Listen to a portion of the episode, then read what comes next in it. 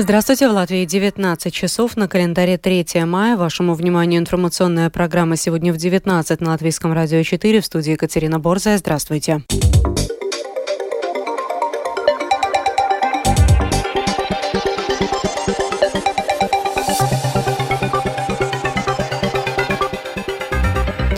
В этом выпуске страны Балтии и Польша будут работать над совместной декларацией в связи с поддержкой вступления Украины в НАТО. С начала следующего года доступ к e-здоровью будет возможен только при наличии средств электронной идентификации лиц. Метеорологи предупреждают о заморозках. Теперь подробнее об этих и других событиях.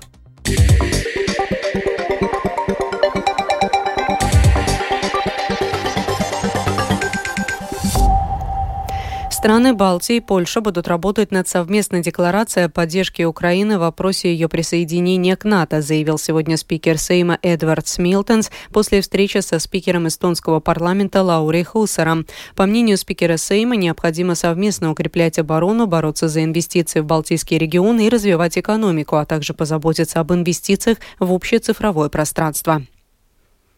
Комиссия Сейма по национальной безопасности сегодня приняла решение подать на рассмотрение Сейма поправки к закону о государственном управлении, которые возлагают на сотрудников государственного управления обязанность быть лояльными Латвии и Конституции. Предложение комиссии основано на поданном в Сейм заявлении от более чем 13 тысяч граждан о запрете прокремлевским лицам занимать должности в государственных органах и органах местного самоуправления. Будет ли задуманная реформа в сфере образования способствовать развитию Латвии? Таким вопросом сегодня озадачились депутаты парламентской комиссии по долгосрочному развитию. Об этом расскажет Скирман Табальчута. Представители Министерства образования и науки подготовили большие презентации. Директор Департамента образования Эдиты Кановиня рассказала о реформе системы оплаты труда. В основных положениях развития образования целью выдвинуто то, что в 2027 году зарплата педагога должна составлять 130% от того, что получают работающие в публичном секторе сотрудники со степенью бакалавра. График повышения зарплат учителей мы создавали именно так, чтобы в 2027 году достичь этой цели. В свою очередь, внешне штатный консультант министра Рамона Уртане провела экскурс в образовательную сеть Латвии. Больше всего у нас дошкольных учебных заведений 496, затем следуют основные 245 и средние школы 236, начальные школы с 1 по 6 класс 41 и гимназии 31. По словам эксперта, Ахиллесова пята сети школ – это этап обучения с 7 по 9 классы. Noslēdzot skolānām mācības 6 классе. По окончании шестого класса в седьмом классе у учащихся есть очень широкий выбор – продолжение учебы в основной школе, средней школе или гимназии. Это приводит к тому, что у нас на этом этапе очень маленькие классы. Ситуацию усугубляет и то, что это увеличивает спрос на учителей по таким предметам, как химия, физика, биология и математика. Химия, биология, математика. В свою очередь, представители самоуправления указали на то, что реформы и оптимизация системы образования в Латвии проводились уже неоднократно. Тем не менее, ожидаемого результата перемены не принесли. Скирман Табальчут и служба новостей Латвийского радио. Подключение к системе электронного здравоохранения квалифицированных средств электронной идентификации лиц обеспечит большую безопасность, заявила глава отдела по связям с общественностью Национальной службы здравоохранения Эвия Шталберга. Если у гражданина в настоящее время нет EID-карты, карты электронной подписи, карты электронной подписи плюс или мобильной электронной подписи, служба рекомендует получить один из указанных средств аутентификации до 1 января следующего года. В Ассоциации сельских семейных врачей Врачи Латвии говорят, что это требование вызовет и уже вызывает осложнения. Вот как прокомментировал ситуацию член правления этой организации, семейный врач Айнис Далпс. Те коллеги, которые пытались использовать то, что они нам предложат как единственное, констатировали, что эти критерии намного сложнее, чем авторизация с помощью интернет-банка. Мы, конечно, не специалисты, но не думаем, что именно эти доступы с интернет-банком были бы каким-то образом небезопасными, потому что банковский сектор уже достаточно хорошо позаботился о защите финансовых средств. Майские заморозки в Латвии – обычное дело. В ближайшие дни столбик термометра на большей части территории страны опустится ниже ноля, рассказывает Скирман Табальчута. Холодный воздух в Латвию зашел с Арктики и задержится здесь на несколько дней благодаря антициклону и безветрию.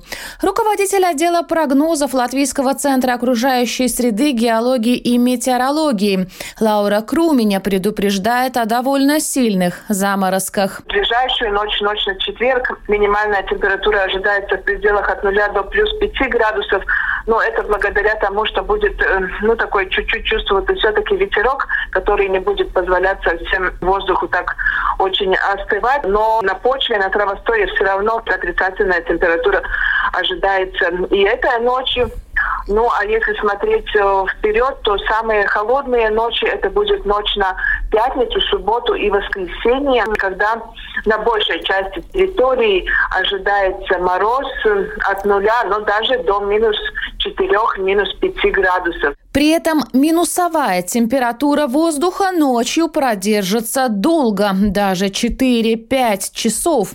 Поэтому неморозостойкие растения лучше постараться согреть. В целом же в заморозках в первой половине мая нет ничего необычного. В какой-то мере они даже являются закономерными, продолжает метеоролог. Май еще у нас в Латвии не характеризуется стабильным теплом и отрицательные температуры э, наблюдаются. Но если посмотреть вот э, за такой период предыдущих столетий, с 90-х лет, то ну, почти что каждый год в первой, первой декаде мая наблюдается отрицательная температура, и только два раза за этот период было так, что вот в этот период в Латвии не зафиксирована отрицательная температура. Так что нельзя сказать, что мороз в этот период что-то такое очень необычное. Связанное же с похолоданием чувство дискомфорта, скорее всего, обусловлено необычно теплым апрелем, который порадовал жителей Латвии даже несколькими по-летнему теплыми днями. Скирман Табачута, служба новостей Латвийского радио. В мае много идет на нерест. В это время инспекторы управления по охране природы усилят контроль за браконьерами. Тему продолжит Скирман Табальчута. Речная минога – это охраняемый в Европе вид круглоротых. Их вылов во время нереста строго запрещен, рассказывает заместитель директора управления охраны природы Курзымской региональной администрации Райц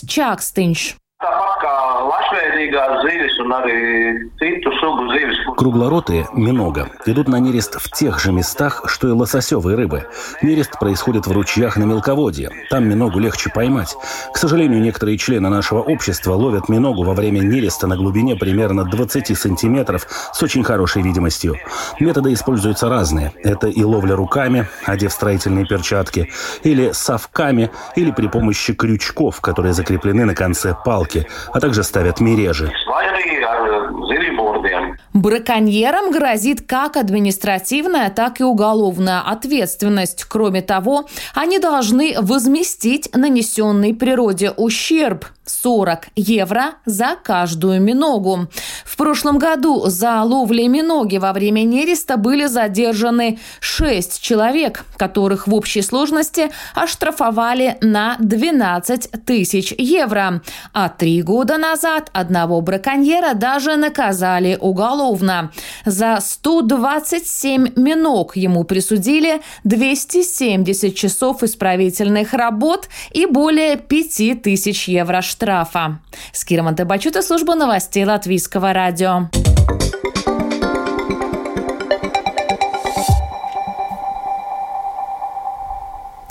Украинцев оккупированных областей, не принявших российское гражданство, могут депортировать. Указ об этом подписал президент Российской Федерации. Насколько полноценна жизнь украинцев без российского паспорта на оккупированных территориях, есть ли шанс на эвакуацию и как отреагировали в украинском правительстве на заявление о паспортизации и возможной депортации в сюжете спецкорреспондента Оксаны Пугачевой. Президент России Владимир Путин подписал указ, предусматривающий депортацию жителей с оккупированных Россией украинских территорий. В документе указано, что граждане Украины, живущие на оккупированной части Херсонской, Запорожской, Луганской и Донецкой областей и решившие сохранить украинское гражданство, могут жить на этих территориях до 1 июля 2024 года. После этого они могут быть депортированы. Дмитрий Лубенец, уполномоченный Верховной Рады по правам человека, считает, что такой указ президента Российской Федерации направлен в первую очередь на узаконивание принудительной паспортизации. Не взявших российский паспорт или арестуют и будут держать как гражданских заложников или выселят депрессивные, почти непригодные для жизни регионы России. Кроме того, российский паспорт является законным основанием призыва мужчин для участия в военных действиях против Украины. Тем временем в оккупированных городах и селах украинцев, которые не имеют российского паспорта, всячески ограничивают и притесняют. Об этом рассказал мэр Мелитополя Иван Федоров. А сегодня в аптеках стоят российские военные и запрещают продавать медикаменты тем, у кого нет российского паспорта. В больницу невозможно попасть на лечение без российского паспорта. Передвижение между городами для того, чтобы получить э, пропуск, точно так же при наличии российского паспорта поэтому заставляет получать всех российские паспорта. Подписание указа о депортации украинцев вызвало волну беспокойства среди мирного населения. Многие собираются уезжать с оккупированной территории самостоятельно. Единственной возможностью выехать из оккупации все еще остается аннексированный Российской Федерацией Крым, заехать в который с украинским паспортом сегодня уже невозможно. Как раз для эвакуации через Крым и может помочь российский паспорт, заявляет премьер-министр Украины Ирина Верещук. Если человек получил паспорт для того, чтобы выехать, конечно, нужно делать все, чтобы выехать и спасти себя и родных. Позиция украинского правительства в вопросе паспортизации базируется на сохранности жизни украинского населения. Если наличие российского паспорта поможет избежать репрессий и пыток, значит нужно его брать. Украина не будет преследовать граждан, которые пассивно, под жестким принуждением получили российское гражданство. Оксана Пугачева, специальный украинский корреспондент, служба новостей Латвийского радио. О погоде в завершении. Предстоящей ночью по Латвии ожидается переменная облачность, местами кратковременный дождь, на западе мокрый снег. В отдельных районах образуется туман с видимостью от 100 до 500 метров. Ветер будет слабым 2-5 метров в секунду. На побережье Рижского залива ветер будет западным 2-7 метров в секунду. Температура воздуха по стране ночью составит от 0 до плюс 5 градусов. Завтра днем по Латвии также будет переменная облачность, местами кратковременный дождь и мокрый снег. Ветер будет северным 3-8 метров в секунду. Температура воздуха по стране днем составит плюс 6, плюс 11 градусов.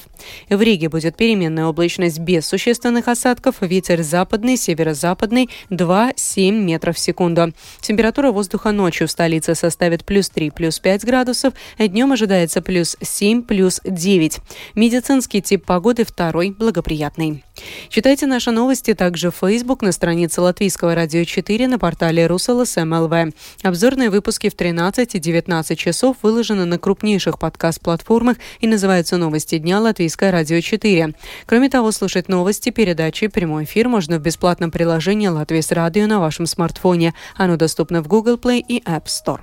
Это была программа «Сегодня в 19 3 мая». Продюсер выпуска Дмитрий Шандро провела Екатерина Борзая.